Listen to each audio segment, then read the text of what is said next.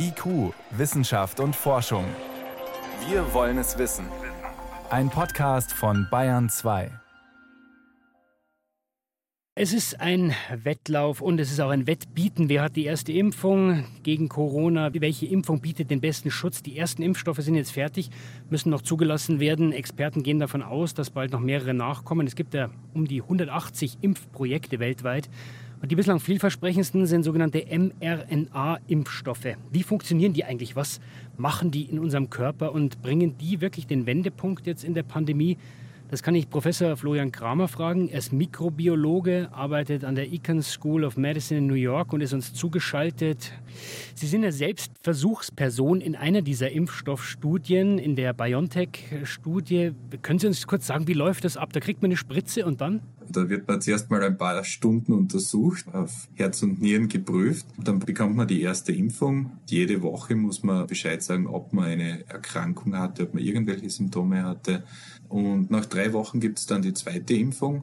Und danach gibt es einen Monat später nach der zweiten Impfung einen Termin, dann nach drei Monaten, sechs Monaten, zwölf Monaten und 24 Monaten. Und im Prinzip wird da geschaut, ob sich Leute eben mit SARS-Coronavirus-2 angesteckt haben und krank werden oder nicht. Das heißt aber, Sie wissen nicht, ob Sie jetzt den wirklichen Impfstoff bekommen haben oder ob Sie das Placebo bekommen haben. Nein, natürlich nicht. Also das sind sogenannte Doppelblindstudien. Also die Person, die den Impfstoff verabreicht, weiß nicht, ob es der Impfstoff ist oder nicht. Und die Person, die den Impfstoff bekommt, weiß natürlich auch nicht, ob es der Impfstoff ist oder nicht. Diese beiden Impfstoffe, von denen wir in den letzten Wochen gehört haben, Pfizer und Moderna, sind mRNA-Impfstoffe. Was machen die genau in unserem Körper?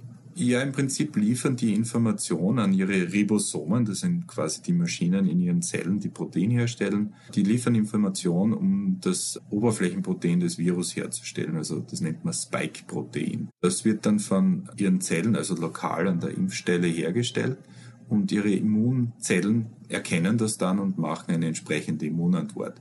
Und wenn man Antikörper gegen dieses Oberflächenprotein macht und diese Antikörper an das Virus binden, dann wird das Virus im Prinzip neutralisiert, also abgetötet. Das heißt, unser Körper, unser Immunsystem kämpft ja ständig gegen irgendwelche Eindringlinge, zum Beispiel eben Viren. Heißt das, mit dieser mRNA-Impfung bekommt unser Körper so eine Art Vorlage, anhand derer er auch erkennen kann, Achtung, das ist jetzt ein Coronavirus? Ja, genau. Sie wissen dann, wie der Feind ausschaut und können schnell handeln. Jetzt ist dieses mRNA, das ist ja ein Stück Erbmaterial. Können wir dann sicher sein, dass sich unser Erbmaterial nicht verändert? Naja, man muss da aufpassen. Es wird im deutschen Sprachraum gerne von genetischen Impfstoffen gesprochen hier. Das ist nicht ganz richtig.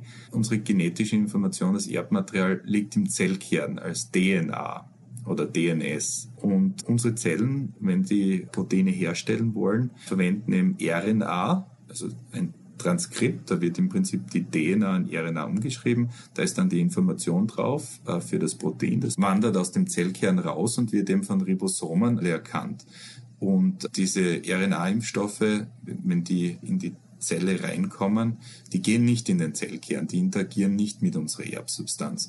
Die gehen direkt zu diesen Maschinen, die eben Proteine herstellen und die werden auch recht schnell wieder abgebaut. Also RNA sind sehr instabile Substanzen und da wird eigentlich überhaupt nicht in die Erbsubstanz eingegriffen. Also das ist ein Missverständnis. Jetzt wollen wir mit diesen Impfstoffen die Pandemie in den Griff kriegen. Wovor schützt uns aber diese Impfung wirklich? Also nur vor, davor, dass wir selber krank werden oder auch dafür, dass wir die Krankheit weitergeben? Ja, das ist eine sehr interessante Frage. Das ist nicht ganz klar. Also die Impfstoffstudien, die Phase 3 Studien sind jetzt im Prinzip so angelegt, dass man sich ansieht, ob jemand krank wird. Die sind nicht so angelegt, dass man sich anschauen kann, ob sich jemand infiziert. Es kann durchaus sein, dass Leute, die geimpft sind, sich infizieren, aber dann eben keine Symptome haben. Und es wäre natürlich theoretisch auch möglich, dass diese Leute das Virus dann an andere weitergeben. Jetzt ist es aber schon so, und man hat das ja auch im Affenmodell überprüft, dass es dann weniger lang zu Infektionen kommt und äh, dass weniger Virus da ist. Also es ist zwar möglich, dass man geimpft wird und sich noch infiziert und das Virus weitergibt, aber die Chance dafür ist um einiges geringer. Jetzt heißt bei diesen ersten Studien lesen wir 94 Prozent Impfschutz, 95 Prozent Impfschutz. Das klingt gut, aber reicht das, um die Pandemie wirklich in den Griff zu kriegen, also um eine Herdenimmunität zu erzeugen? Ja, das ist wahnsinnig gut. Also wenn man sich das anschaut in Relation zu anderen Impfstoffen, das ist fast gleich gut wie Masernimpfstoffe. Es ist besser als Mumps-Impfstoffe, es ist viel besser als Influenza-Impfstoffe. Also das ist schon eine sehr gute Effizienz. Natürlich weiß man jetzt nicht, wie das nach sechs Monaten oder zwölf Monaten ausschaut, aber das wird wahrscheinlich nicht besonders viel weit runtergehen. Und das ist natürlich genug, um jetzt quasi wirklich anzufangen, die Pandemie einzudämmen.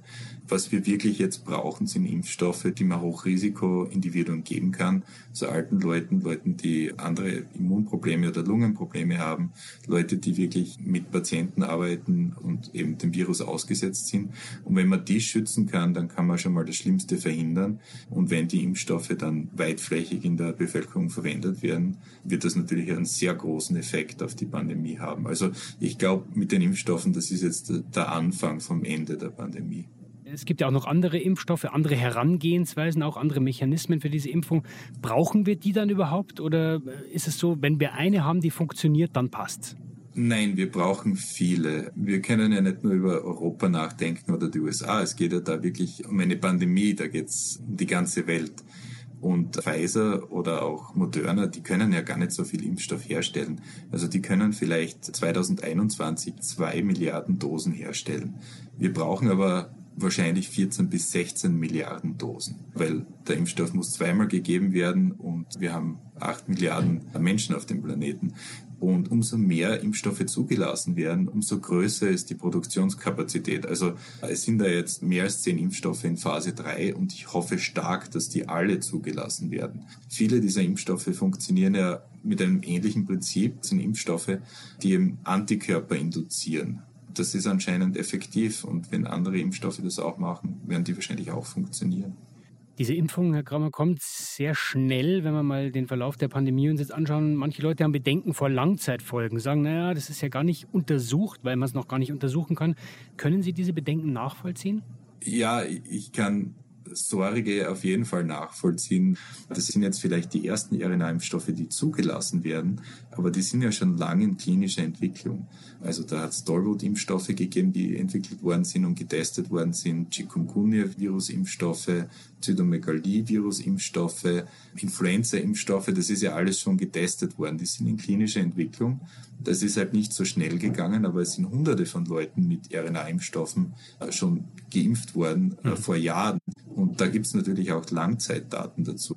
Jetzt haben wir gehört äh, von einer der Firmen, BioNTech, da heißt schon, nächsten Winter kann alles wieder ganz normal sein. Ist das eher eine Botschaft an die Aktionäre oder wie sehen Sie das? Nein, ich teile den Optimismus. Das ist jetzt reine Spekulation, aber ich nehme mal an, dass die Impfstoffe relativ bald zugelassen werden. Ich nehme mal an, dass im ersten Quartal wirklich zu einer Auslieferung der Impfstoffdosen kommen wird. Man wird anfangen, Hochrisikogruppen zu impfen. Dann werden wir hoffentlich einen Großteil der Bevölkerung im Frühjahr und im Sommer impfen können. Wenn das eintreten würde, wäre man für den nächsten Herbst gut gerüstet. Ich sehe diese Impfstoffe eben wirklich als, als Licht am Ende des Tunnels. Wann kommen die neuen Impfungen, von denen wir gehört haben, dass sie jetzt fertig sind? Wann kommen sie für uns alle und was bringen sie uns? Das waren Einschätzungen und Informationen von Florian Kramer. Er ist Mikrobiologe, arbeitet an der Icahn School of Medicine in New York und war uns via Internet zugeschaltet. Herr Kramer, ich danke Ihnen vielmals für das Gespräch und schöne Grüße nach New York. Danke sehr.